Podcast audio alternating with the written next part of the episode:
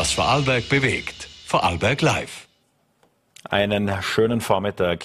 Äh, wir wollen Sie mit den aktuellsten Nachrichten rund um den Rückzug von Sebastian Kurz aus der Politik versorgen. Herzlich willkommen zu einer Sondersendung von Vorarlberg Live. Sie sehen im Hintergrund von mir in Kürze Live-Bilder aus Wien. Es wird ein Pressestatement von Sebastian Kurz erwartet. Angekündigt war es für 11.30 Uhr und es wird in wenigen Momenten losgehen. Sie sind hier bei Vorarlberg Live als Erste informiert, wenn es dann direkt Äußerungen gibt. Wir werden auch immer wieder zu diesem äh, zu diesem äh, Pressestatement schalten und auch gleich in dem Moment, wo es losgeht, natürlich dort sein. In der Zwischenzeit begrüße ich meine Kollegin Birgit Entner-Gerhold hier im Studio zugeschaltet, Leiterin der Wiener Innenpolitikredaktion der VN. Wie überraschend war diese Nachricht heute Vormittag? Ja, überraschend in dem Sinne, dass ich jetzt nicht direkt heute damit ähm, gerechnet hätte. Ich sehe also aber, dass denke, Sebastian ah. Kurz, Birgit, gerade äh, beginnt und ich würde sagen, wir schalten nach Wien. Sehr geehrte Damen und Herren, wenn man auf einen prägenden Lebensabschnitt zurückblickt und im Blick zurück, trotz aller Herausforderungen, die das Leben so mit sich bringt, vor allem eins empfindet, nämlich Dankbarkeit, dann glaube ich, darf man sich sehr glücklich schätzen. Ich stehe heute hier vor Ihnen und darf auf zehn Jahre politische Tätigkeit in der österreichischen Bundesregierung zurückblicken. Zunächst als Staatssekretär, dann als Außenminister und zuletzt als Bundeskanzler. Und um ehrlich zu sein, bin ich für diese Zeit extrem dankbar für all diese Erfahrungen, die ich machen durfte, für alles, das uns gelungen ist. Und ich hoffe natürlich sehr, dass ich meinen Beitrag auch leisten konnte, unser wunderschönes Österreich ein kleines Stück in die richtige Richtung zu bewegen. Zumindest habe ich stets mein Bestes gegeben und alles versucht. Ich habe von Anfang an, und Sie haben das als Medienvertreter sehr genau beobachtet, aus meinen politischen Überzeugungen keine Geheimnisse gemacht. Dass sich Arbeiten gehen in Österreich auszahlen muss und dass jeder, der arbeiten geht, auch von seinem Einkommen leben können muss, dass Migration nicht ungesteuert stattfinden darf, sondern es auch Grenzen braucht und dass wir einen starken Wirtschaftsstandort brauchen, damit wir auch den Wohlstand in unserem Land aufrechterhalten können.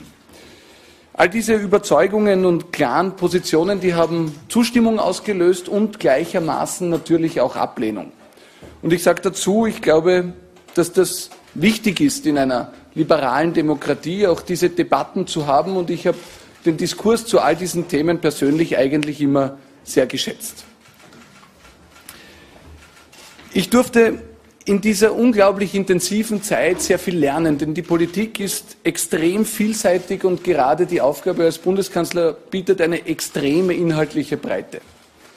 Vor allem aber bedeutet Spitzenpolitik, und Sie können sich das wahrscheinlich denken, vor allem auch stetig ein Wechselbad an Gefühlen.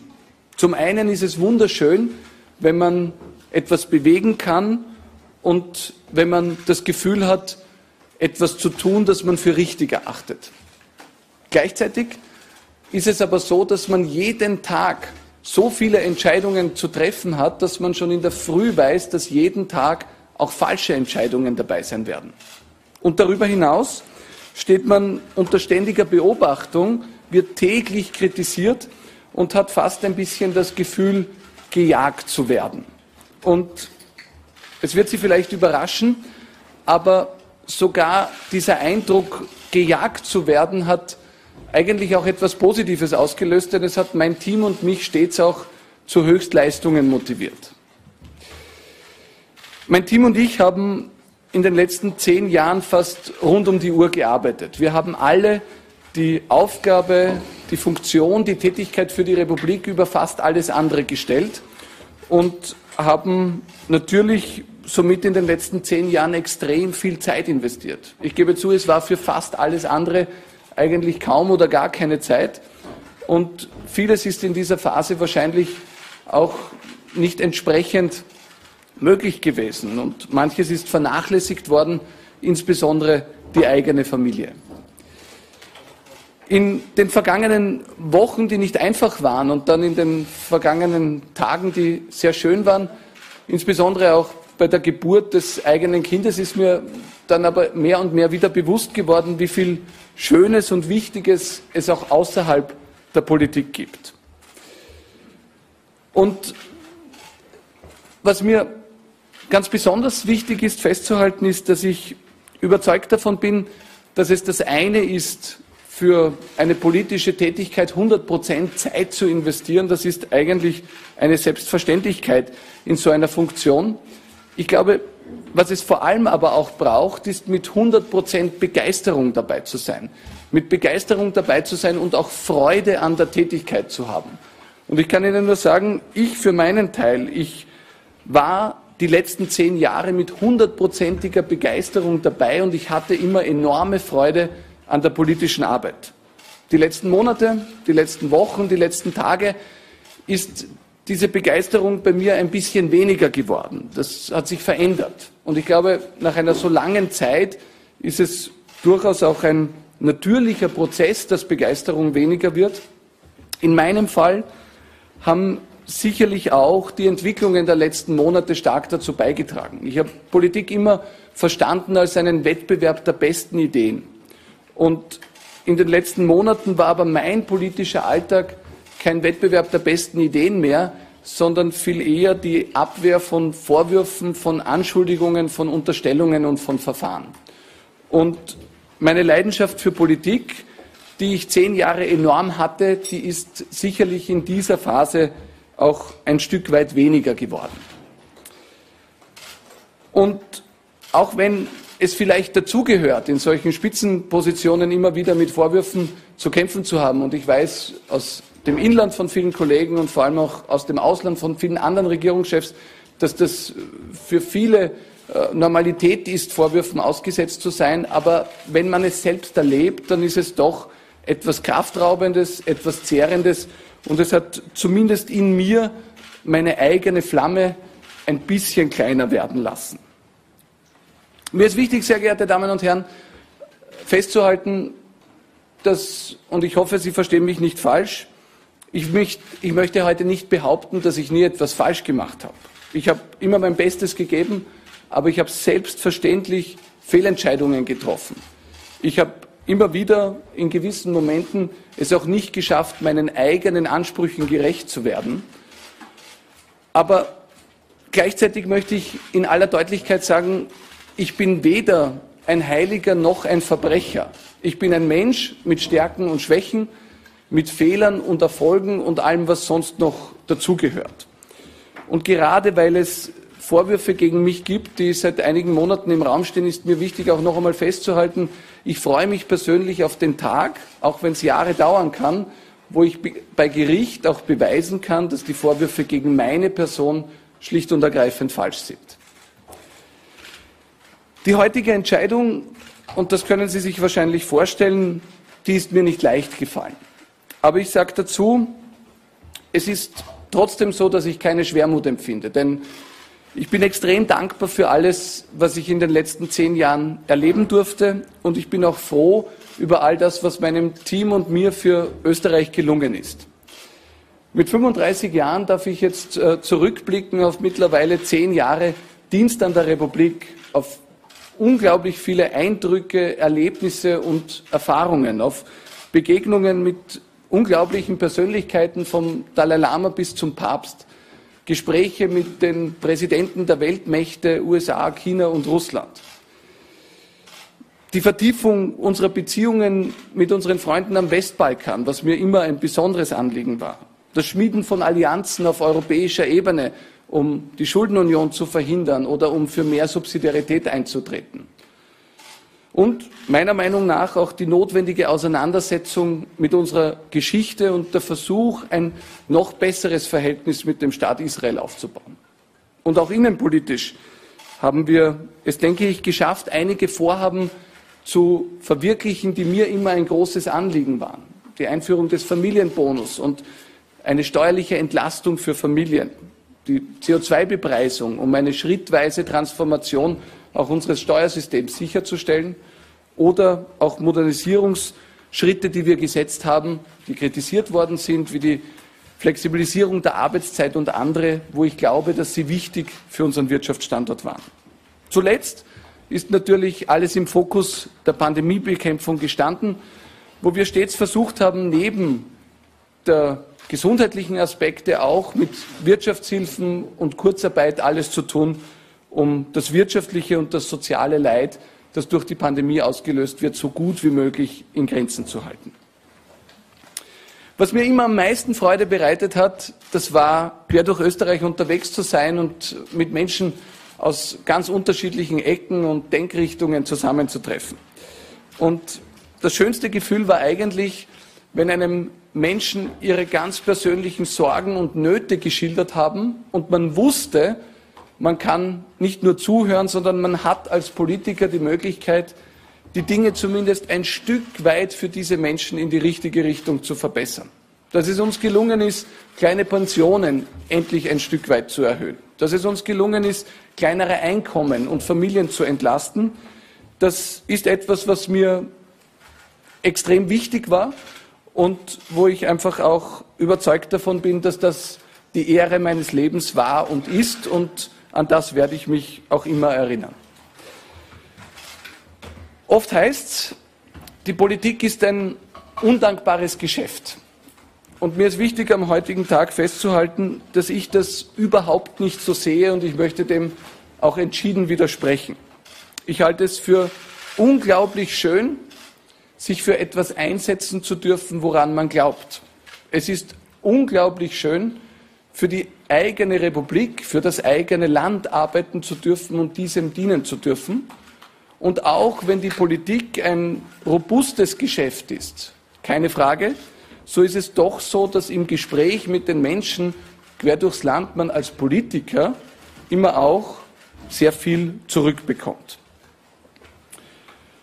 Und daher, sehr geehrte Damen und Herren, stehe ich heute nicht nur sehr dankbar da für diese zehn schönen Jahre, sondern ich möchte natürlich auch die Möglichkeit nutzen und ich hoffe, Sie gestatten mir das und all den Menschen Danke sagen, ohne die dieser ganze Weg und all das niemals möglich gewesen wäre.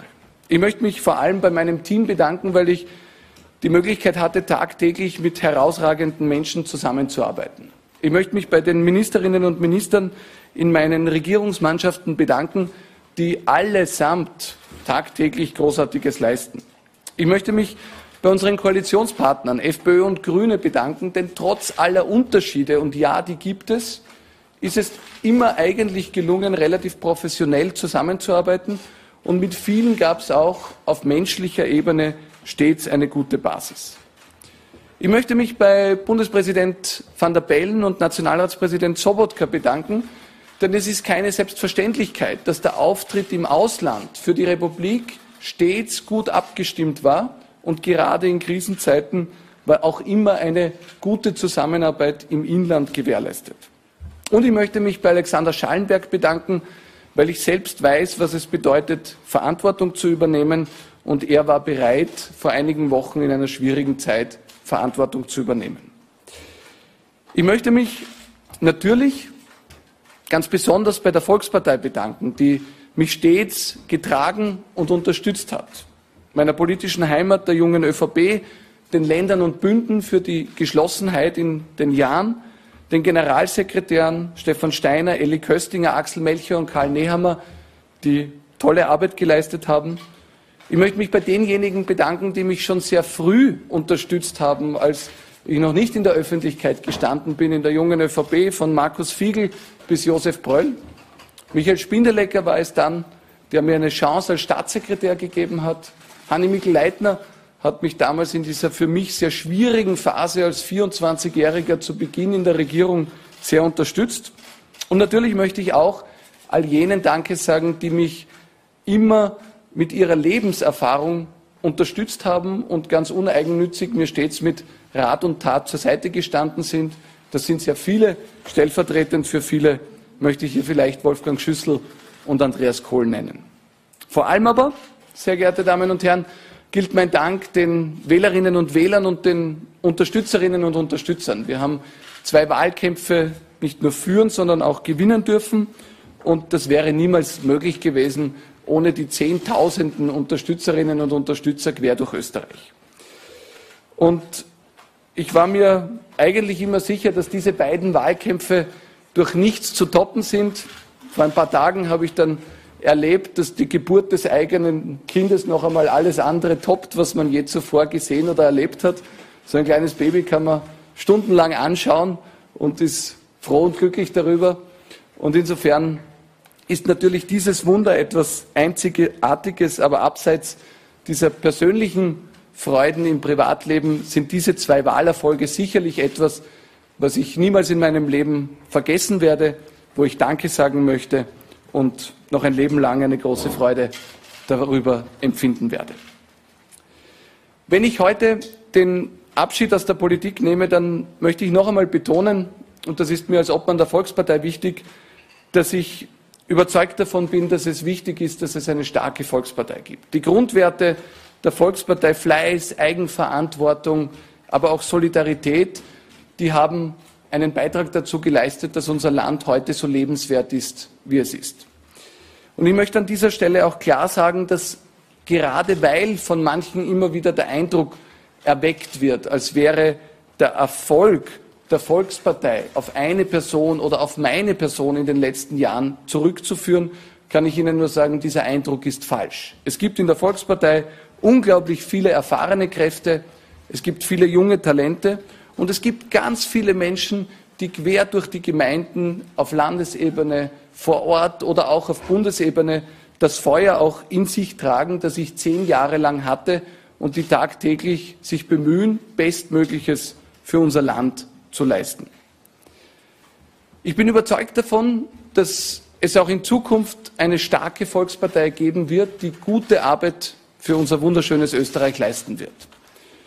Und ich werde, um das auch zu unterstützen, morgen eine Sitzung des Bundesparteivorstands einberufen und werde meine Funktion als Obmann übergeben. Ich werde die Leitung des Clubs wieder an Gust Wöginger übertragen, der das schon jahrelang hervorragend gemacht hat. Und ich werde in den nächsten Wochen eine geordnete Übergabe all meiner politischen Funktionen sicherstellen. Für mich, sehr geehrte Damen und Herren, beginnt somit ein neues Kapitel in meinem Leben, das ich mit heute aufschlagen darf. Vor allem freue ich mich darauf, einmal Zeit mit meinem Kind und meiner Familie zu verbringen und ich werde das sehr genießen, bevor ich dann auch persönlich im neuen Jahr beruflich mich neuen Aufgaben widmen werde. Ich gebe zu, ich stehe heute da und bin nicht nur gespannt auf diesen neuen Lebensabschnitt, sondern ich freue mich auch darauf. Aber mir ist wichtig zu betonen, es war mir eine große Ehre, der Republik zehn Jahre dienen zu dürfen. Vielen Dank. Was werden Sie denn jetzt machen? Wie sind die Pläne genau? Ich werde jetzt aufbrechen und meinen Sohn und meine Freundin aus dem Spital abholen. Vielen Dank. Was für ein Abschied von Sebastian Kurz, dem einstigen Heiland der Hoffnungsgestalt der österreichischen Volkspartei und der letzte Satz in seinem Amt sozusagen als äh, Clubobmann. Ich werde jetzt ins Spital gehen und meinen Sohn und meine Freundin abholen. Er hat in dieser bemerkenswerten äh, Rede, die ich jetzt mit äh, unserer Innenpolitikchefin Birgit Entner-Gerhold von der Wiener VN-Redaktion äh, noch kurz äh, analysieren äh, möchte, von, davon gesprochen, gejagt zu werden ähm, und auch, dass seine Begeisterung für Politik nachgelassen hat, äh, als er sich spätestens um seine Verteidigung, um das Zurückweisen der Vorwürfe kümmern müssen. In der Beschau bleibt dennoch mitten in der größten Krise seit dem Zweiten Weltkrieg zeichnet sich nun das ab, was äh, ohnehin absehbar war, nämlich dass die Volkspartei, damit wahrscheinlich auch die Regierung, vor erheblichen Umbildungen steht. Birgit Entner, wie sieht das äh, aus deiner Sicht aus? Also ich habe ähm, mir einen Satz notiert, als er gesagt hat, es ging nicht mehr um den Wettbewerb der besten Ideen, sondern es ging am Schluss für ihn nur mehr um die Verteidigung, um die Vorwürfe, die gegen ihn erhoben wurden. Und diese wiegen ja auch schwer. Also wir kennen alle die Chatprotokolle, wir kennen die Positionen, die er in diesen Chatprotokollen eingenommen hat. Das war sicher moralisch ähm, ein Tiefpunkt, ähm, was äh, sich strafrechtlich herausstellen wird. Das ähm, werden die äh, Ermittlungsbehörden ja dann noch ähm, zeigen und die Gerichte dann zu klären haben. Aber das war sicher etwas, was äh, sehr beachtlich war, dass er das gesagt hat. Er hat sich auch ähm, in, der, in der Mitte der Rede in der Mitte der Rede auch auf die Außenpolitik ein bisschen bezogen und dann auch noch ähm, die Projekte innenpolitisch angesprochen. Gut, äh, und äh, wie wird es nun in der ÖVP weitergehen? Wenn Sebastian Kurz tatsächlich von der politischen Bildfläche verschwindet und auch keine Rückkehr plant, nach dem Klang dieses Statement, das war sehr äh, endlich. Ähm, wie wird das in der Partei weitergehen? Gust Wöginger als Clubobmann, der wurde angesprochen, nicht angesprochen wurde die Rolle des Parteichefs, die im Zweifelsfall wichtiger ist äh, und natürlich auch die Frage, ob Alexander Schallenberg dann Bundeskanzler bleibt. Es gibt mittlerweile mehrere Gerüchte, aber das, ähm, das, sagen wir, das größte Gerücht oder das, was sich derzeit am besten hält, ist, dass Karl Nehammer zumindest als ÖVP, ob man nachfolgen wird und die Wahrscheinlichkeit, dass er auch die Kanzlerschaft übernehmen wird, die besteht zumindest. Es wurde auch schon von Caroline Edstadler gesprochen, aber zurzeit deutet mehr auf Karl Nehammer hin. Das würde bedeuten wiederum, dass es einen neuen Innenminister brauchen würde. Ähm, die Frage wäre natürlich, was, wenn, wenn, wenn äh, Alexander Schallenberg nicht mehr Kanzler wäre, was, wohin er gehen würde, was dann wiederum äh, im Außenministerium passieren würde. Da sind sicher noch einige Fragen offen. Ähm, eine Wackelkandidatin gibt es bereits seit längerem in der Bundesregierung, wie man hört, und das ist auch Margarete Schramböck. Da weiß man gar nicht, was passieren wird. Aber es könnte sein, dass eine größere Regierungsumbildung bevorsteht. Vielen Dank, Birgit Entner-Gerhold, für den Moment. Es sind also große Fragen, die nun anstehen in der Regierung. Und wir können uns hier vielleicht die äh, Punkte, die großen Punkte des Sebastian Kurz und einige äh, Momente, äh, vor allem Berührungspunkte mit Vorarlberg, noch einmal äh, auch äh, im Studio hier ansehen. Er war äh, natürlich, wird sicherlich auch in seinem politischen Album bleiben, der Besuch in Washington im Weißen Haus, als er auf den damaligen US-Präsidenten Donald Trump äh, traf. Äh, großes Medieninteresse und einer der Auftritte auf der Weltbühne, die kurz äh, so wichtig waren, die er auch genossen hat. Ähm, ein Auftritt nicht auf der Weltbühne, aber viel beachtet, der ihm auch sehr viel Schelte eingebracht hat, war seine Reise, muss man zum damaligen Zeitpunkt sagen, ins Kleinwalsertal. Dort ist er auf eine äh, ja, begeisterte Bevölkerung getroffen und es ist das erste Mal gewesen, dass der Abstand, der damals mit dem Babyelefant definiert wurde, deutlich nicht eingehalten wurde, sind also Bilder gewesen, die die Republik erschüttert haben, dass der Bundeskanzler da ähm, ja, mit Fahnen begrüßt wird. Insgesamt hatte Vorarlberg Kurz in, äh, hatte Sebastian Kurz in Vorarlberg wenig Glück, äh, nämlich bei jedem Besuch gab es irgendwas, das daneben ging.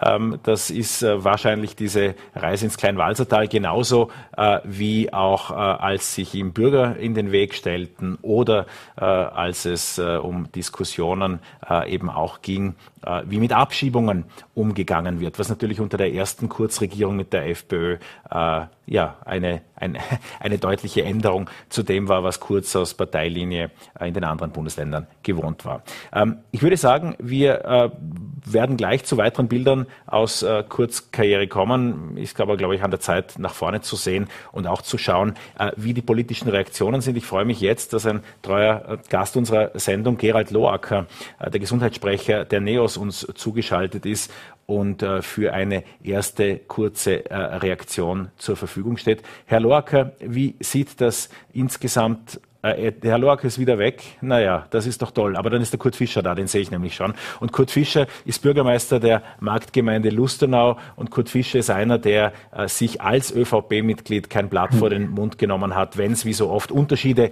äh, in der Parteilinie des Sebastian Kurz zu seiner eigenen Vorstellung einer Volkspartei gab. Ähm, wie äh, reagieren Sie, Kurt Fischer, auf diese Ankündigung von Sebastian Kurz nun? Ja, zuerst einmal hat es mich, ich glaube, wie viele durchaus berührt. Äh, auch die Art und Weise, irgendwie war es, hat sich der Kreis geschlossen. Äh, es war irgendwie auch im Rückblick stimmig mit dem, wie Sebastian Kurz auch kommuniziert hat und wie er auch Politik verstanden hat.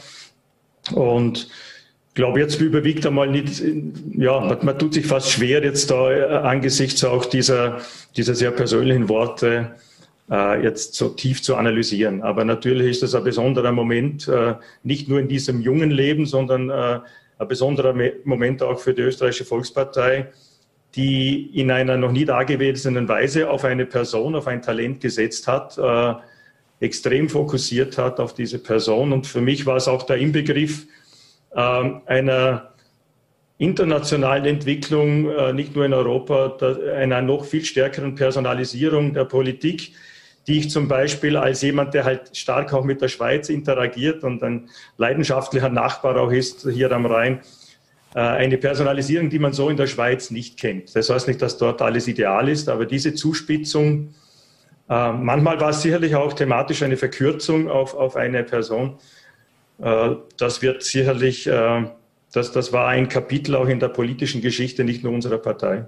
Was heißt das nun für die weitere Entwicklung der Volkspartei? Muss man sich wieder auf die alte, ich habe immer gern äh, von der verzopften Volkspartei gesprochen, wo die Bünde aufeinander wirken, wo die Bundesländer, wo Niederösterreich stark mitregieren. Ich meine, Karl Nehammer, der hätte jedenfalls Niederösterreich im Rücken. Das, das wäre eigentlich wieder eine Fortsetzung der alten Bündestruktur und, und Ländermacht der Volkspartei.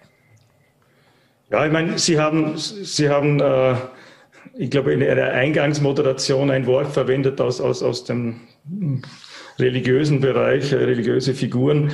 Äh, man hat stark auf, auf diese Person gesetzt, die ich als Luftschnauer bin ich vielleicht am Fußball auch nahe. Man hat auf einen Messi gesetzt. Ich tue jetzt kein Ass dran, aber man hat geglaubt, man hat das große Ass im Ärmel, hat auf einen Messi gesetzt und das ganze Spiel auf ihn äh, zugespitzt. Und äh, er hat ja auch verstanden, auf ganz besondere Weise mit großer Unterstützung natürlich eines Teams, äh, sich in Szene zu setzen, äh, Themen auch zu besetzen äh, und mit einem Gespür für Stimmungen, die man auch professionellst analysiert hat und das hat man auch umgemünzt in Stimmungen.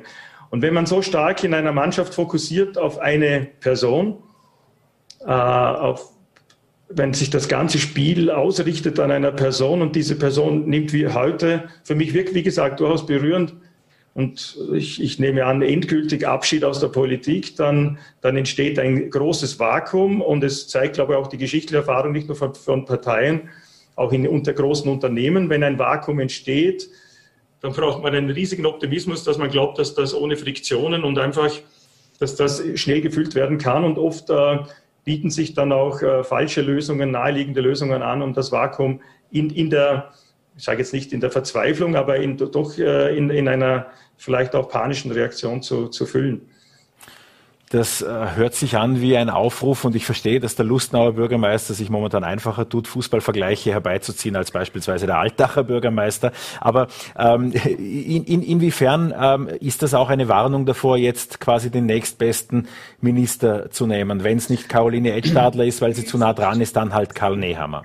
Ich, glaube, ich, bin auch gespannt, oder wie, äh, wie äh, nicht nur jetzt der, der seriöse Journalismus, sondern auch die Gesellschaft jetzt reagiert äh, auf, auf, auf die, durchaus auf diesen besonderen Tag, auf diesen, auf, auf diesen, auf diesen Rücktritt. Und ich glaube, es gibt natürlich eine große Lehre zu ziehen äh, für die ÖVP, das ist, das ist klar. Aber wer das jetzt mit Häme betrachtet oder glaubt, weil man die ganzen problematischen Entwicklungen auch in der, in der Innenpolitik äh, aus, aus, aus verständlich aus, aus Seiten vielleicht auch der Opposition äh, fokussiert hat auf die Person des Sebastian Kurz, in, in, in dieser Weise vielleicht auch äh, diabolisiert hat. Wer jetzt glaubt, dass insgesamt die österreichische Innenpolitik äh, äh ein Problem weniger hat äh, aus Sicht anderer Leute, der, der täuscht sich, glaube ich, der, die täuscht sich. Es ist eine große Aufgabe, jetzt äh, in dieser Situation Natürlich stellt sich für die ÖVP die Frage, wie es weitergeht, aber es stellt sich, auch, stellt sich auch für die österreichische Politik die Frage, wie es weitergeht. Man sieht in Deutschland, äh, da ist das ein ganz anderer Abgang mit, äh, mit äh, wunderbaren Liedern beim Zapfenstreich für die historische Kanzlerin, die, die großartige Politikerin Angela Merkel. Aber man sieht auch in Deutschland, nach einer so großen Frau, die jetzt nicht so zurücktritt wie Sebastian Kurz, äh, sondern nach einer epochalen Leistung, äh, dass ein Vakuum entsteht und, und man besorgt sein muss, äh, wie man das füllt. Bei uns ist es ja ein ganz anderer Zustand der Innenpolitik. Das kann dann der Gerald Loacker vielleicht live natürlich aus dem Nationalrat, aus der Bund, vom bundespolitischen Parkett anders beurteilen. Aber ich glaube, da sind alle Parteien jetzt gefordert, zumal wir ja in dieser tiefen Corona-Krise sind, jetzt auch insgesamt die, die, richtigen Schlüsse zu ziehen und nicht zu glauben, dass äh, wenn, wenn jetzt Sebastian Kurz zurückgetreten ist, äh, aus Sicht vielleicht der Opposition, äh, dass, dass jetzt da, ähm, ja, dass aus ihrer Sicht da ein, ein, ein Problem, dass sie ein Problem weniger haben. Wir haben, glaube ich, ein großes Problem in der österreichischen Innenpolitik und das äh, wurde durch eine starke Personalisierung, glaube ich, sehr oft auch verdeckt. Das ist ein strukturelles Problem und nicht ein Problem von Einzelpersonen. Aber natürlich brauchen wir jetzt eine gute Nachfolge in Corona. Allein schon das Thema natürlich, wer ist und bleibt Kanzler und wie geht es aber auch insgesamt in der politischen Zusammenarbeit in dieser Krisensituation weiter. Ich gehe davon aus, sie wird uns auch wirtschaftlich noch ganz extrem fordern. Und das heißt ja schlussendlich gesellschaftspolitisch. Kurt Fischer, vielen Dank für diese Einschätzungen Danke. aus dem Lustenauer Rathaus und mitten aus dem Herz der ÖVP sozusagen. Wir wollen äh, nach Wien auch äh, schalten jetzt und sind froh, dass ein Mitglied der Bundesregierung uns äh, zugeschaltet ist, nämlich Magnus Brunner, Staatssekretär im Klimaministerium, das die vergangenen Tage, vor allem gestern, einiges für einige Schlagzeilen gesorgt hat. Herr Brunner, schön, dass das klappt, so direkt nach dem Statement von Sebastian Kurz. Wie geht es jetzt Ihnen damit? Das sind ja auch persönliche Momente, wenn man so eng zusammengearbeitet hat. Äh, wollen wir vielleicht zunächst kurz über, über diesen Eindruck reden? Ja, gerne. Natürlich äh, ist das ein, äh, ein einschneidendes Ereignis, das jetzt gerade stattgefunden hat, dass ein sehr erfolgreicher Parteiobmann, ein sehr erfolgreicher Bundeskanzler äh, sich zurückzieht. Ähm, das ist natürlich auch nachvollziehbar, dass er sich zurückzieht und dass diese Entscheidung äh, getroffen worden ist. Benötigt mir auch wirklich jeden Respekt ab. Er hat sich äh, zu 1000 Prozent eingesetzt die letzten äh, zehn Jahre für die Republik. Und äh, diese Anschuldigungen, diese Vorwürfe gegen ihn auch unter der Gürtellinie natürlich oft, was da abgegangen ist, von, von manchen Seiten, ähm, ja, das hat zu diesem Rücktritt geführt. Wie gesagt, Verständnis, totales Verständnis und großen Respekt eigentlich für diesen Schritt.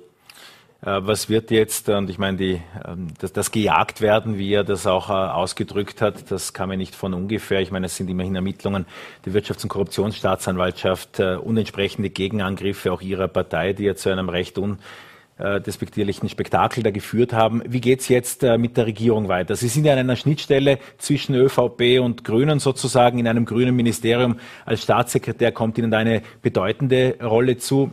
Eine Frage, die sich viele Österreicherinnen und Österreicher jetzt natürlich mitten in der Krise stellen, ist diese Regierung stabil?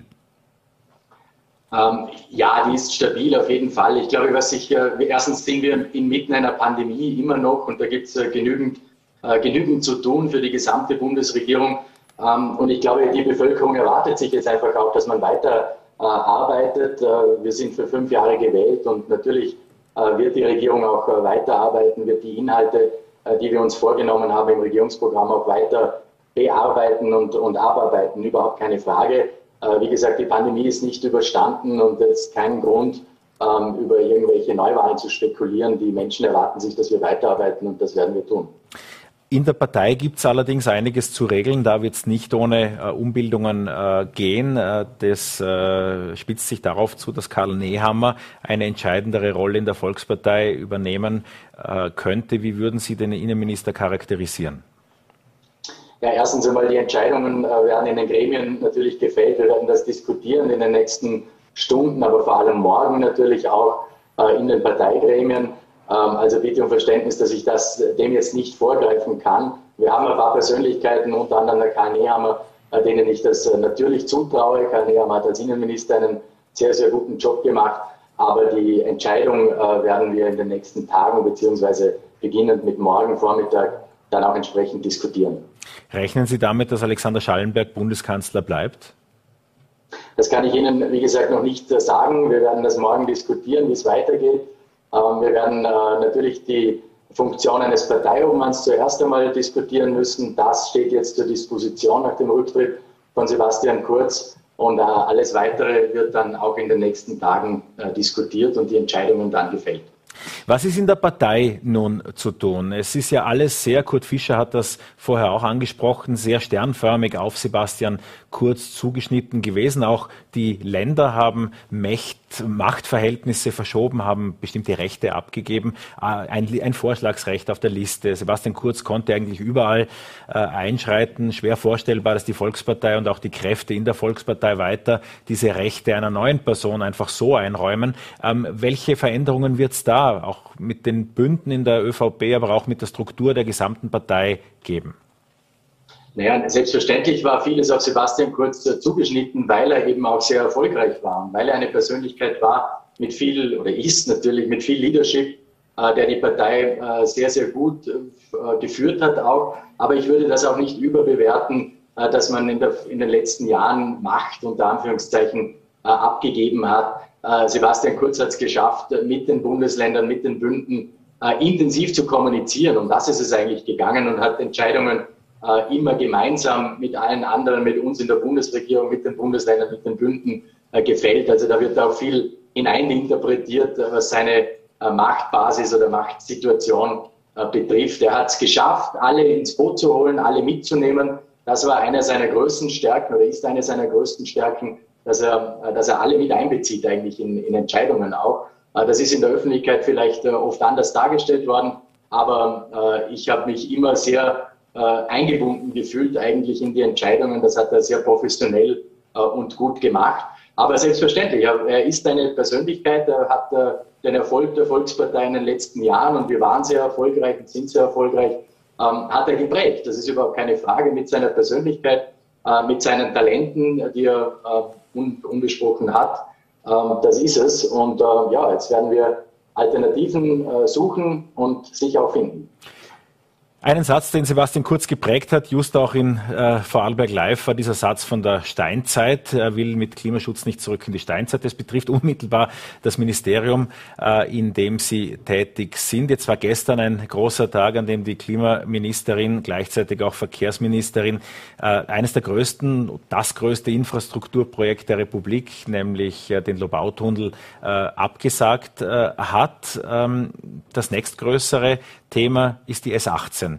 Und die VN hat heute getitelt, die wohl langsamste Schnellstraße der Welt. Was heißt das, diese Entscheidung der Klimaministerin für die S18? Ähm, also ich habe den, den Titel in den Freiburger Nachrichten sehr amüsant gefunden, ein gutes Wortspiel, muss ich sagen. Ähm, aber schmunzeln müssen heute früh, also gratuliere zu, dem, zu der Überschrift. Ähm, nein, also es ist so, die S18 war jetzt nicht unmittelbar, ist nicht unmittelbar von dieser Entscheidung gestern vom Lobautunnel äh, betroffen. Klar ist, äh, dass wir eine Entlastung für die Bevölkerung brauchen. Das ist, glaube ich, un, ähm, das, ist, das ist ganz klar, das ist auch jedem bewusst. Ähm, so, und die Ministerin hat angekündigt, noch weiter evaluieren zu wollen, Alternativen suchen zu wollen. Ähm, das, okay, das nehme ich zur Kenntnis. Wichtig ist, dass es Klarheit gibt, möglichst bald. Das wird bei der S18 noch ein bisschen dauern. Vielleicht zum Lobautunnel, da gehe ich davon aus, dass die Ministerin jetzt rasch Gespräche auch aufnimmt äh, mit den Bundesländern, mit den Betroffenen, mit Niederösterreich, äh, mit Wien. Äh, das hat sie noch nicht äh, in dem Ausmaß gemacht, wie es äh, vielleicht notwendig wäre. Ähm, und der Lobau, beziehungsweise nicht der Lobautunnel an sich, sondern es geht um einen Lückenschluss äh, einer europäischen Großstadt. Jede europäische Großstadt hat einen, eine Umfahrung und Wien hat fast die Umfahrung fertig, ein kleines Stück fehlt noch. Also da muss man halt dann Alternativen bringen. Man kann nicht einfach nur etwas absagen, was zur Entlastung der Bevölkerung äh, beiträgt äh, und auch für die wirtschaftliche Entwicklung einer Stadt wichtig ist, äh, sondern man muss Alternativen bringen. Und äh, davon gehe ich aus, dass die Frau Bundesministerin das Gespräch äh, mit dem Bürgermeister Ludwig, mit der Frau Landeshauptfrau in Niederösterreich so schnell wie möglich suchen wird. Herzlichen Dank für diese Einschätzung und diese äh, Möglichkeit, miteinander zu sprechen, ähm, direkt äh, nach dieser Pressekonferenz. Ich meine, eine Frage, wenn wir schon so nett miteinander verbunden sind, Herr Brunner, ist natürlich äh, auch die, Sie sind in der, als Mitglied der Bundesregierung, aber wenn es um Ministerposten geht, natürlich noch ein bisschen zurückversetzt sozusagen. Würden Sie auch für höhere Weihen zur Verfügung stehen? Ja, da bitte ich auch um Verständnis, dass, wir, dass die Personalentscheidungen nicht hier getroffen werden im uh, Voll Live, sondern uh, in den Gremien der Volkspartei. Uh, die, morgen werden wir darüber sprechen, wie es weitergeht insgesamt. Also bitte um Verständnis. Ich fühle mich da ganz wohl Äh, ich glaube, dass wir auch einen, einen bisschen Gegenpunkt ähm, innerhalb dieses Ressorts, sehr großen Ressorts ähm, des äh, BMK haben als Volkspartei. Das ist nicht, nicht ganz unbedeutend. Da fühle ich mich momentan wohl und alles andere werden wir die nächsten Tage besprechen. Aber das heißt, der heutige Tag, damit ich auch den Nachmittag etwas planen kann, keine weiteren Ankündigungen, abends der Zapfenstreich für Angela Merkel und morgen dann weitere Entscheidungen in Österreich. Davon gehe ich aus, ja. Herr Brunner, vielen Dank äh, für das Gespräch. Dankeschön. Und ähm, wir wollen noch kurz äh, ins Netz schauen, denn im Internet wird natürlich auch heftig diskutiert, äh, wie dieser Rücktritt zu verstehen ist. Und äh, wenn ich richtig informiert bin, dann bitte ich den Kollegen Marc Springer hier im Hintergrund, mir die Dinge aus dem Internet hier an die Wand zu werfen, denn es gibt einige, bevor wir gleich mit Gerald Lorca, den ich auch schon hier sehe, äh, gleich sprechen wollen. Ähm, hier ist eine Sache, die der ZIP-2-Moderator Martin Thür äh, vorhin gerade getwittert hat, in Erwartung, dass Alexander Schallenberg äh, nicht mehr länger Bundeskanzler bleibt, wäre es eben so, ähnlich einem Wetterbericht, das von Leopold Fiegel abwärts Julius Raab, dass eben die äh, Dauer, die Tage der Bundeskanzler im Amt gewesen wären. Da wäre Alexander Schallenberg mit bis heute 52 Tagen äh, eher äh, unter den kürzeren zu suchen, beziehungsweise eben mit deutlichem Abstand der kürzeste Bundeskanzler, auch deutlich nach Brigitte Bierlein. Ähm, ich würde sagen, wenn Gerald Lorca schon da ist und so artig warten musste, während Magnus Brunner spricht, äh, es wurde vorher, äh, lieber Gerald Lorca, auch angesprochen, dass die Opposition nun Häme ausschütten würde und Sebastian Kurz hat selbst davon gesprochen, gejagt zu werden. Wie geht's Ihnen denn an so einem Vormittag?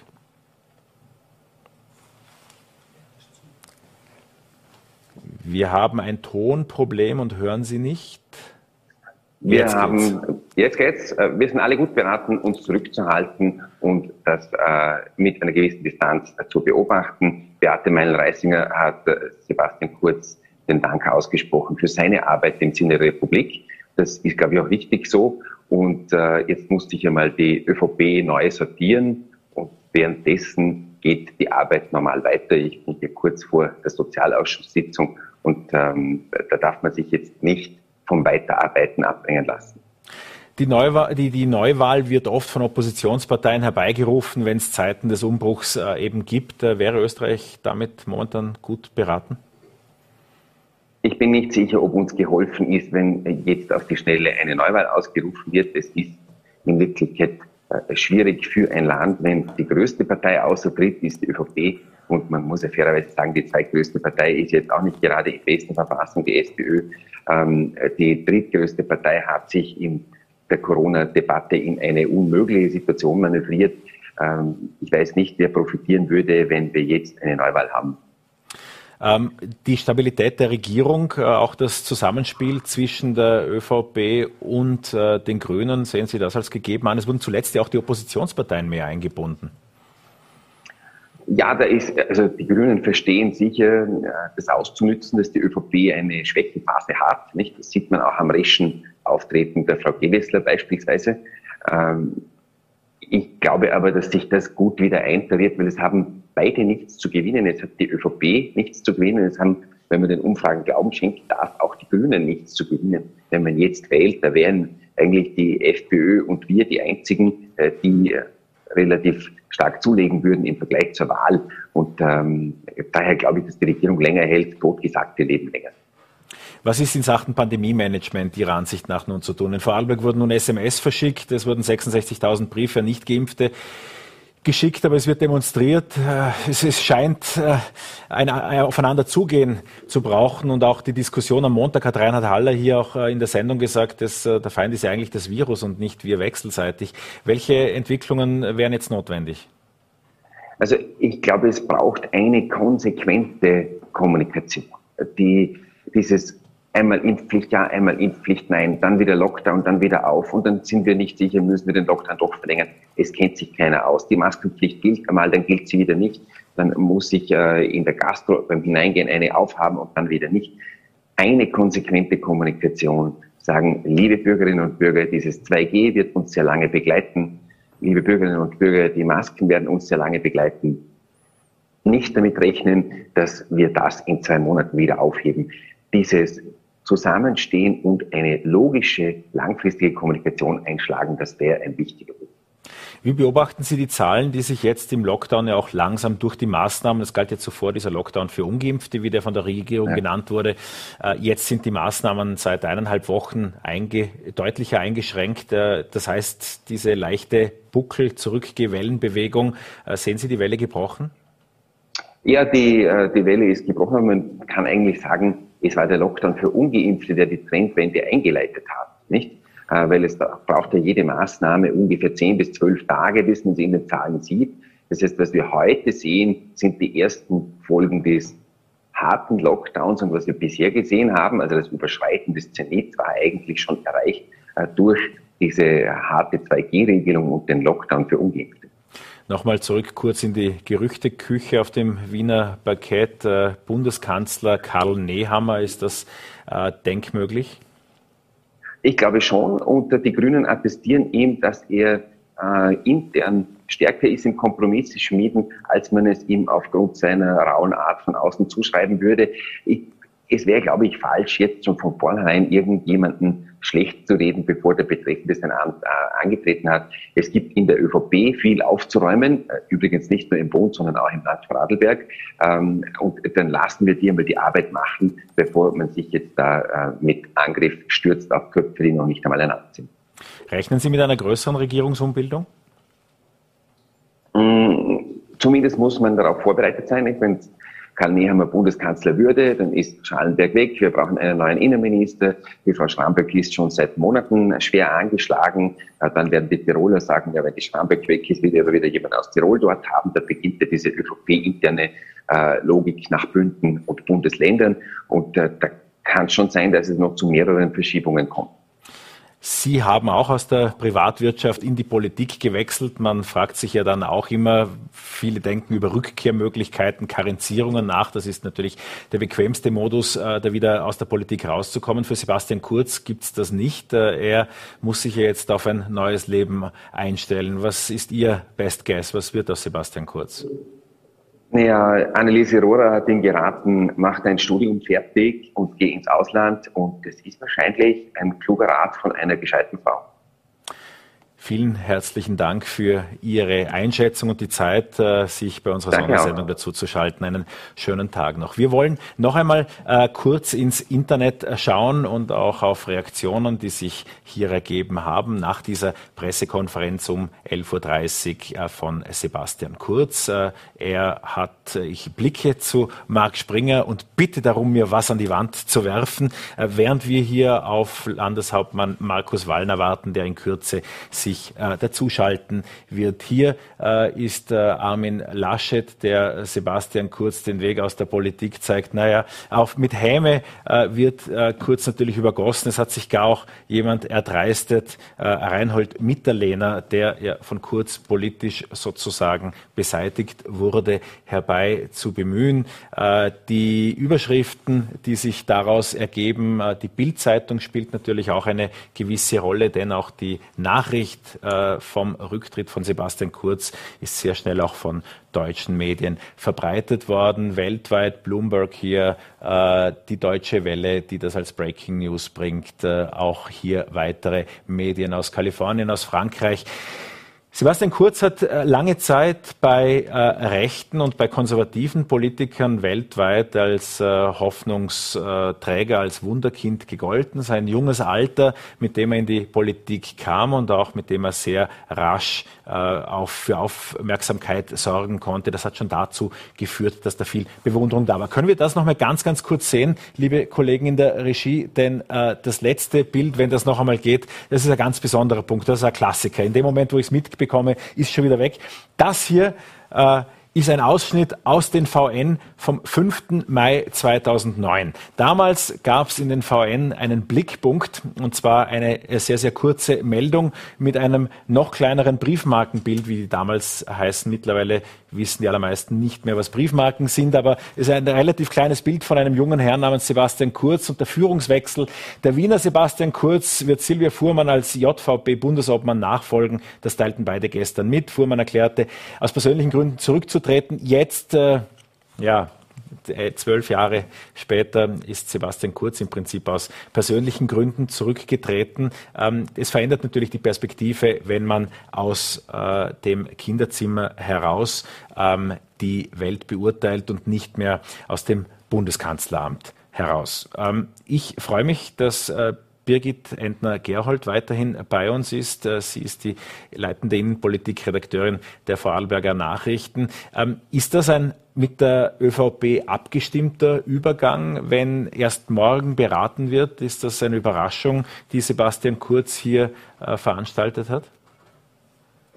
Also ich glaube, innerhalb der Partei war klar, dass er irgendwann diesen Entschluss treffen wird. Es war jetzt in den vergangenen Tagen und Wochen äh, sicher nicht immer einfach, auch für den Kanzler Alexander Schallenberg. Man hat es aber dann mit der Lockdown-Entscheidung auch gesehen, dass sich Alexander Schallenberg in gewisser Weise auch von Sebastian Kurz emanzipieren musste. Sein erster Auftritt war ja zum Beispiel noch ganz anders. Da hat er sich ganz klar hinter Sebastian Kurz gestellt, hat auch ähm, quasi Sager gemacht, die nicht unbedingt für eine Antrittsrede notwendig gewesen wären, dass er von der Unschuld zum Beispiel von Sebastian Kurz überzeugt wird und die ganzen Vorwürfe sich als falsch herausstellen würden.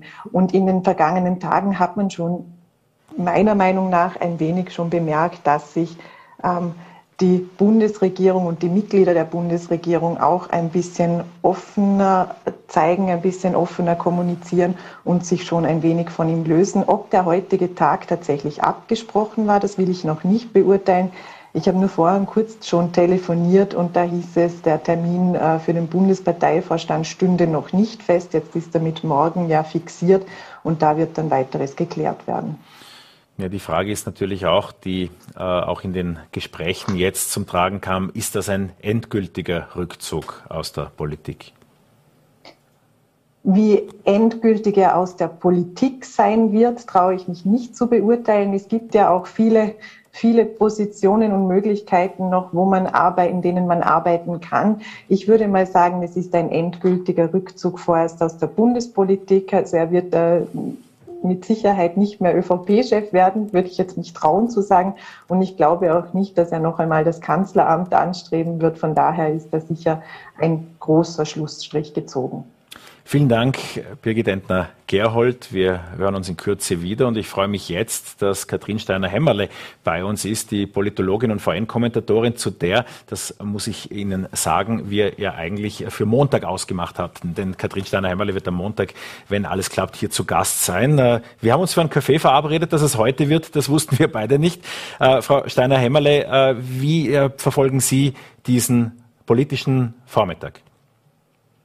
Ja, ist natürlich sehr spannend, persönliche Entscheidungen. Und äh, als persönliche Entscheidung hat ja Sebastian Kurz heute diesen Schritt dargestellt, sind immer überraschend an dem Tag, an dem sie passieren. Wobei man schon auch sagen muss, ähm, absehbar war es schon zumindest wurde ja über Wochen schon darüber gesprochen, welche Möglichkeiten hat denn Sebastian Kurz zurückzukehren in das Bundeskanzleramt oder etwa als Spitzenkandidat auch bei einer Nationalratswahl, wann immer das sein soll, ähm, eben weil es Ermittlungen gibt gegen die Justiz. Da wird damit gerechnet, das dauert noch Jahre und äh, ja, jede, jede Spekulation über diese gerichtlichen Ermittlungen, aber natürlich auch über das Sittenbild rund um sein Team, ähm, hätte immer Schaden auch bedeutet für die ÖVP. Was für mich aber sehr spannend war heute, war auch diese Möglichkeit, ähm, für ihn gesichtswahrend, das zu beenden. Einerseits der Anlass, die Geburt eines Sohnes. Das bedeutet immer eine Veränderung auch im Leben und dann natürlich einfach auch dieser ja, diese, diese Möglichkeit zu sagen, es wurde eben kein Druck ausgeübt von Seiten der Partei. Da war es noch recht ruhig in den letzten Tagen ähm, und auch aus der Justiz sind keine neuen Chats jetzt auf welche Weise auch immer nach außen gedrungen. Ähm, und so insofern hat er wirklich eine Möglichkeit genutzt zu sagen, das war ganz persönlich jetzt meine Bedenkzeit, die ich mir genommen habe und mein Zeitpunkt und meine Entscheidung, äh, mich zurückzuziehen. Könnte man auch insgesamt sagen, dass dieser Rückzug, der ja eingeleitet wurde, äh, mit äh, dem zur Seite treten, nicht als Rückzug äh, gelabelt, nicht als Rückzug benannt, dann eben eine etwas unklare Situation ist, dass ein Kurzparkplatz oder ein Dauerparkplatz, wie ich da mal geschrieben habe, und es ist jetzt der Dauerparkplatz sozusagen, braucht es da einfach auch menschlich Zeit, gesichtswahrend dann auch die eigenen Konsequenzen ziehen zu können? Oder ist das von vornherein auch die Möglichkeit, jemandem halt eben, wie Sie das angedeutet haben, auch einen gesichtswahrenden Rückzug zu ermöglichen? Es ist sicher eine Mischung aus beidem. Ähm, Sebastian Kurz hat ja selber gesagt, er hat 100 Prozent gebrannt für die Politik. Das war seine Leidenschaft. Äh, er hatte ja auch jetzt noch nie eine andere berufliche Erfahrung, auf die er zurückgreifen konnte, um sich einfach den Ausstieg auch für sich persönlich vorzustellen. Es gibt natürlich Gerüchte, dass er die letzten Tage auch genutzt hat oder Wochen, um vielleicht im, beruflich hier mit potenziellen Arbeitgebern auch den ein oder anderen Kontakt zu klären. Ja, und nicht zuletzt eine Auszeit als Jungvater sei ihm ja auch vergönnt. Ähm, er war, konnte aber auch nicht sicher sein, wann gibt es eben nächste Ermittlungsschritte von Seiten der Justiz und vor allem auch, wie lange bleibt es innerhalb der Partei so ruhig. Sicher, die Pandemie hat jetzt einen Teil dazu beigetragen, dass man ähm, jetzt nicht mit anderen Themen auch noch zerstritten in der Öffentlichkeit aufscheinen will. Besonders ÖVP-Landeshauptleute sind ja hier unter Druck geraten wegen ja äh, nicht sehr sagen wir mal, geglücktem Management auch, auch dieser gesundheitlichen Krise. Ähm, aber Sebastian Kurz weiß, irgendwann sind diese Zeiten vorbei und die ÖVP ähm, ist nicht bekannt, ähm, einfach geeint zu sein in Personalfragen. Und ich denke, auch das war für ihn besser, jetzt diesen Schritt zu setzen, bevor er nach ÖVP-Manier eigentlich in der Öffentlichkeit abmontiert wird und damit auch sein politisches Erbe riskiert. Was passiert nun in der ÖVP? Welche politischen Kräfte werden nun in der Volkspartei freigesetzt? Es geht jetzt darum, eine Person zu finden, die einerseits Bundeskanzler kann, aber auch Bundesparteichef kann. Und ähm, ja, je früher und je eindeutiger und geeigneter diese, also die Entscheidung getroffen wird und natürlich auch diese Person geeignet ist für diese Positionen, ähm, desto schneller können Neuwahlen auch angegangen werden. Ich äh, möchte jetzt nicht sagen, dass die ÖVP das ähm, offensiv betreibt, aber ähm, sie ist in einer Koalition und das sind jetzt die Worte des äh, Bundeskanzlers, immer noch Bundeskanzlers Alexander Schallenbergs, wir sind auf dünnem Eis. Und ähm, es gibt immer wieder Krisen innerhalb der Koalition. Der Lobautunnel in diesen Tagen ist so eine, wo ja auch die Bundes-ÖVP eine andere Meinung vertritt wie ihre Regierungskollegin, äh, die grüne äh, Umweltministerin. Ähm, und insofern ähm, muss natürlich die ÖVP danach streben, auch rasch, wenn es so sein soll, was sich jetzt in der Pandemie natürlich niemand wünscht, für Neuwahlen gerüstet sein. Das heißt, sie brauchen einen Bundeskanzler, einen Parteichef, aber vor allem auch einen Spitzenkandidat, der sich an den Erfolgen von Sebastian Kurz 2017 und 2019 durchaus messen kann. Was sagt die Politexpertin? Ist es besser, an den Spitzenkandidat, der in potenzielle Neuwahlen oder auch äh, in bevorstehende Neuwahlen dann gehen könnte, jetzt zu positionieren. Früher gab es ja mal diese 100-Tage-Regel in der Politik, in der wir Kommentatoren oder Analysten uns zurückgehalten haben. Jetzt ist er, Sie haben vorher gesagt, immer noch Bundeskanzler Alexander Schallenberg erst seit 28 Tagen im Amt. Äh, werden das viele mehr werden oder sehen Sie das, äh, so wie es diese Andeutung mit immer noch Bundeskanzler gerade eben war, auch sehr endlich? Einen Übergangskanzler, einen Übergangsparteichef, das glaube ich, ähm, ist keine gute guter Start ins neue Jahr, in diese neue Ära nach Kurz für die ÖVP. Aber Voraussetzung ist natürlich auch, dass man wen findet. Karl Nehammer wird ja ähm, immer wieder jetzt auch über ihn spekuliert, äh, können ihn gern beim Namen nennen.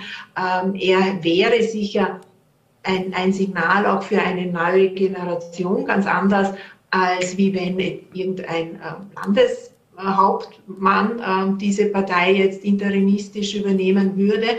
Ähm, er kennt das Regierungsgeschäft, das Regierungsgeschäft und ähm, es ist natürlich eine Chance, einen neuen Spitzenkandidaten bereits als Bundeskanzler auch schon zu positionieren. Das darf man nicht vergessen. Mit einem Kanzlerbonus ähm, ins Rennen zu gehen, ist ein enormer Vorteil.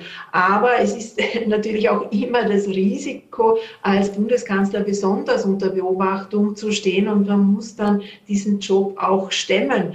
Äh, wenn man so möchte, und natürlich gute Figur machen. Also äh, jede Chance birgt ein Risiko, egal ob es jetzt für die ÖVP selber so gesehen wird oder für jede einzelne Person, die jetzt in die Fußstapfen von Sebastian Kurz treten wird. Wichtig vor allem ist aber, dass er sich besser distanzieren und auch emanzipieren kann von seinem Vorgänger, als wie es jetzt Alexander Schallenberg gelungen ist.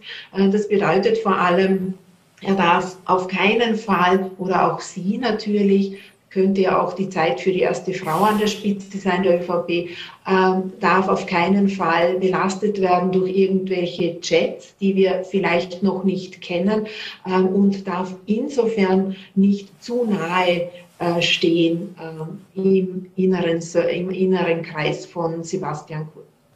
Katrin Steiner-Hämmerle mit sehr interessanten Einsichten waren das. Vielen Dank für das Gespräch. Ich vermute, dass wir mehr von Ihnen morgen in den VN lesen. Das müssen wir uns anschließend noch ausmachen. Und ansonsten freue ich mich auf unser Treffen am Montag hier im Studio. Vielen Dank. Wir wollen jetzt Gerne. nicht zu irgendeinem Landeshauptmann schalten, sondern zum Vorarlberger Landeshauptmann Markus Wallner, der sich äh, auch äh, im Bregenzer Landhaus äh, unserer Sondersendung zugeschalten hat. Herr Landeshauptmann, was macht dieses Statement von Sebastian Kurz am heutigen Donnerstag mit der Volkspartei und mit Österreich? Ja, ich darf aus dem Landhaus äh, zuerst grüßen, äh, direkt ins Vollstudio. Ja, ich war natürlich in der Früh auch überrascht. Es ist das Telefon heiß gelaufen sozusagen, als die Meldung sich dann letztlich bestätigt hat, dass Sebastian Kurz äh, sich aus der Politik zurückziehen wird. Aus meiner Sicht eigentlich eine sehr persönliche Entscheidung die man auch respektieren muss. Er hat sich das gut überlegt und letztlich für sich auch privat wahrscheinlich gesagt, ich möchte einen anderen Weg gehen. Äh, auch ein Moment, wo man sagen muss, äh, es ist angebracht, auch ein Danke zu sagen, auch aus meiner Sicht. Äh, bei einer Gesamtbetrachtung all dessen, was er geleistet hat, muss man auch dazu sagen, es ist großes Engagement für die Entwicklung der Republik Österreich dahinter gestanden. Es sind damit verbunden auch große Erfolge, auch Wahlerfolge für die Volkspartei. Also in solch einer Stunde oder Minute ist es gut, auch zu sagen, na, ich bedanke mich dafür, was er auch für dieses Land geleistet hat. Es ist zur Kenntnis zu nehmen, es ist zu respektieren. Ich bin auch Parteihauptmann, ich bin Landeshauptmann. Äh, man hat in einer solchen Situation letztlich auch die Ruhe zu bewahren und auch äh, klar mitzuhelfen, dass das in eine gute Richtung geht. Ich schaue nicht zurück, ich schaue nach vorne. Die Partei ist jetzt aufgerufen, sehr rasch die Weichen richtig zu stellen. Wir sind in einer schwierigen Phase insgesamt. Die Pandemie hat uns voll im Griff. Es gibt keine Zeit darüber nachzudenken, wochenlang, wie es weitergeht. Wir brauchen eine stabile Bundesregierung. Die Gespräche mit dem Koalitionspartner sind dort aufgenommen. Und natürlich auch die Handlungsfähigkeit der Partei muss voll sichergestellt werden. Ähm, es wird weiter geredet, halt den ganzen Tag noch. Es wird morgen in der Früh oder vormittags mit Sicherheit ein Bundesparteivorstand einberufen. Sie können davon ausgehen, dass ich meinen Beitrag leiste, dass wir da in stabile Fahrwasser kommen. Das ist jetzt in der Krise ganz entscheidend. Da gibt es keine Zeit abzuwarten. Aber natürlich auch für die Volkspartei insgesamt müssen die Weichen für die Zukunft jetzt gestellt werden. Sie haben jetzt äh, gesagt, richtige Richtung, Weichen gestellt und stabiles Fahrwasser. Was, was wären denn konkrete Entscheidungen, die dabei helfen würden? Kann Karl Nehammer dabei behilflich sein? Ja, ich habe die Frage erwartet, aber Sie werden äh, ein bisschen Verständnis dafür aufbringen müssen, dass wir jetzt äh, nicht unbedingt ein Name-Dropping betreiben, ist da eine Phase, äh, wo die Partei in sich überlegt, auch die Landesparteileute sind miteinander in Kontakt. Ich gehöre jetzt nicht zu denen, die über Medien gleich über Namen reden wollen. Äh, es sind verschiedene im Spiel, es ist auch soweit in Ordnung, aber es gibt ein paar Bedingungen, die man sehen muss und eine ist ganz sicher stabile Verhältnisse in der Bundesregierung, keine Neuwahl, stabile Verhältnisse in der Koalition Man, man, kann daraus ablesen, dass mein Interesse vor allem das ist, die Bund-Länder-Verhältnisse jetzt stabil zu halten. Wie gesagt, ich glaube, die Österreicherinnen und Österreicher, auch die Vorarlbergerinnen und Vorarlberger, werden sich erwarten, dass wir jetzt in der Situation schnell dazuschauen. Ist auch unsere Aufgabe als Landeshauptleute, dass wir, wie gesagt, in stabilere Fahrwasser kommen. Was uns am meisten schadet, ist Instabilität in der Krise. Wir kennen das schon aus den letzten Monaten. Das bringt nichts. Was uns am meisten hilft, ist eine gewisse Stabilität. Und da haben gerade die Landeshauptleute und auch Landesparteiobmänner auf beiden Seiten jetzt eine wichtige Funktion. Und die werde ich so gut ich kann auch wahrnehmen. Äh, wir haben keine Zeit, jetzt herumzuwackeln sondern schon kommende Woche muss ja entschieden werden, wie geht es im Lockdown weiter und, und, und. Also das bringt im Moment eher instabile Verhältnisse und die müssen raschestmöglich beseitigt werden. Das heißt, trotz aller Vorgänge sind wir aufgerufen, jetzt auch zusammenzutreten und klare Entscheidungen zu treffen. Äh, in personeller Hinsicht, aber dann natürlich auch in der Frage, wie es in der Pandemie weitergeht. Äh, das wird äh, in den nächsten Stunden aufgearbeitet werden und ich hoffe auch morgen auch entschieden werden können.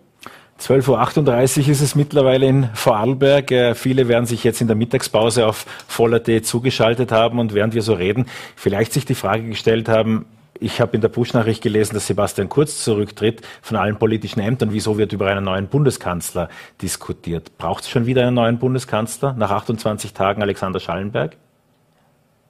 Ja, also ich habe davor gesagt, dass ich stabile Verhältnisse will und das hängt damit zusammen, genau mit der Fragestellung, wie geht es jetzt dann insgesamt in der Regierung weiter und auch in der Volkspartei. Das eine ist die Lage der ÖVP insgesamt, da hat man auch ein bisschen mehr Zeit noch, aber nicht zu viel. Das ist eher eine parteipolitische Fragestellung, eine, die nach innen geht. Aber die Frage, wie es in der Bundesregierung weitergeht, die halte ich für entscheidend, weil kein Mensch auf dieser Welt von uns jetzt Neuwahlen erwartet, sondern eine optimale Krisenbewältigung. Und deswegen müssen genau die Fragen jetzt gut äh, ausgesprochen und erläutert werden. Ja, äh, ich weiß schon, dass der jetzige amtierende Bundeskanzler immer gesagt hat, dass er äh, sozusagen nur auf eine gewisse Zeit auch zur Verfügung steht und dass er auch äh, überlegt jetzt, äh, wie es äh, in dieser Funktion weitergeht. Wie gesagt, es sind die Fragen zur Stunde offen, aber es wird mitdiskutiert. Sie haben äh, auch schon an dem Tag des Rückzugs gesagt, dass erwartbar sei, es könnte ein Abschied auf Raten sein, es könnten mehrere Stufen folgen. Glauben Sie, dass der Abschied von Sebastian Kurz aus der Politik endgültig war? Ich gehe davon aus, ich kenne ihn da eigentlich persönlich ganz gut. Es waren ja die Verbindungen auch immer vorhanden und ich glaube, dass er eher von seiner Struktur her und von seiner Art und Weise, wie er die Dinge angeht, sich entweder für das eine oder für das andere entscheidet. Äh, auch die familiären Verhältnisse, er ist gerade Vater geworden, spielen sicher auch eine Rolle bei diesen Überlegungen. Ich bin schon davon ausgegangen jetzt, dass, so wie ich ihn kenne, dass das eine sehr klare persönliche Entscheidung war. Er hat es auch so formuliert, es beginnt ein neuer Lebensabschnitt. Ich meine, wir können davon ausgehen, dass das ein endgültiger Rückzug war.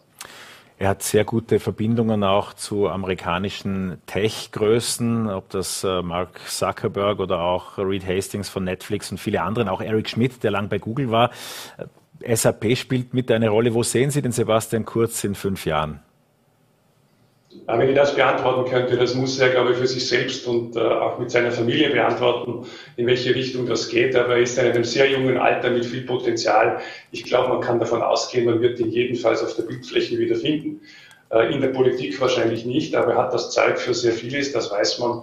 Und ich glaube, dass ihm da eine, eine, eine Karriere auch in der Privatwirtschaft, wenn er sie anstreben will, eigentlich nichts in der stehen wird. Wenn wir schon die Möglichkeit haben, miteinander zu sprechen am Ende dieser Sendung, dann will ich die Frage nicht ungestellt lassen. Die S18, die nun das größte Infrastrukturprojekt der ASFINAG ist, das nächstgrößere, das wurde gestern beerdigt, wenn es äh, weiterhin nach der Klimaschutzministerin Leonore Gewessler geht, ist damit auch das Begräbnis für die lang geplante, aber niemals gebaute S18 vorweggenommen worden? Sie treffen einen wunden Punkt, was das Verhältnis Bund und Land äh, in dem Zusammenhang angeht, äh, weil ich mit der gesamten Vorgangsweise seit, seit Monaten nicht einverstanden bin.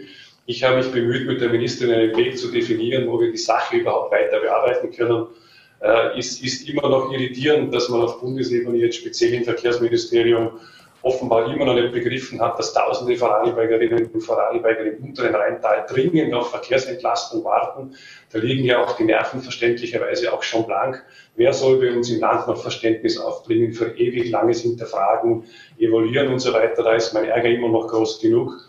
Das, was uns jetzt vorgelegt wurde, war ein großer Bericht, der vor allem die Bau betrifft. aber auch drei oder vier Seiten mehr sind das ja nicht in diesem Bericht über Vorarlberg. Äh, das wird der Sache nicht gerecht. Da habe ich nicht den Eindruck, dass man sich mit unserem Anliegen wirklich auseinandersetzt. Und wie gesagt, da ist das letzte Wort sicherlich nicht gesprochen. Wir haben vereinbart, es wird ordentlich evaluiert, also das soll geschehen. Ich dränge auf eine rasche Lösung auch der vorhandenen Variante. Da gibt es ja unterschiedliche Positionen. Aber ich kann auch mit der jetzigen Vorgangsweise über Medien dem Land Vorarlberg auszurichten, was scheinbar geht und nicht geht, eigentlich gar nichts anfangen. Das ist abermals ein schlechter Stil. Sie spüren meine Verärgerung, ich halte mich jetzt zurück. Aber in dem Punkt äh, ist das Verhältnis zwischen Bund und auch dem Verkehrsministerium und der Ministerin und dem Land Vorarlberg sichtlich angespannt. Und äh, ich habe echt damit zu tun, mich da unter Kontrolle zu halten, weil da, da könnte man sehr schnell auf die Nerven verlieren.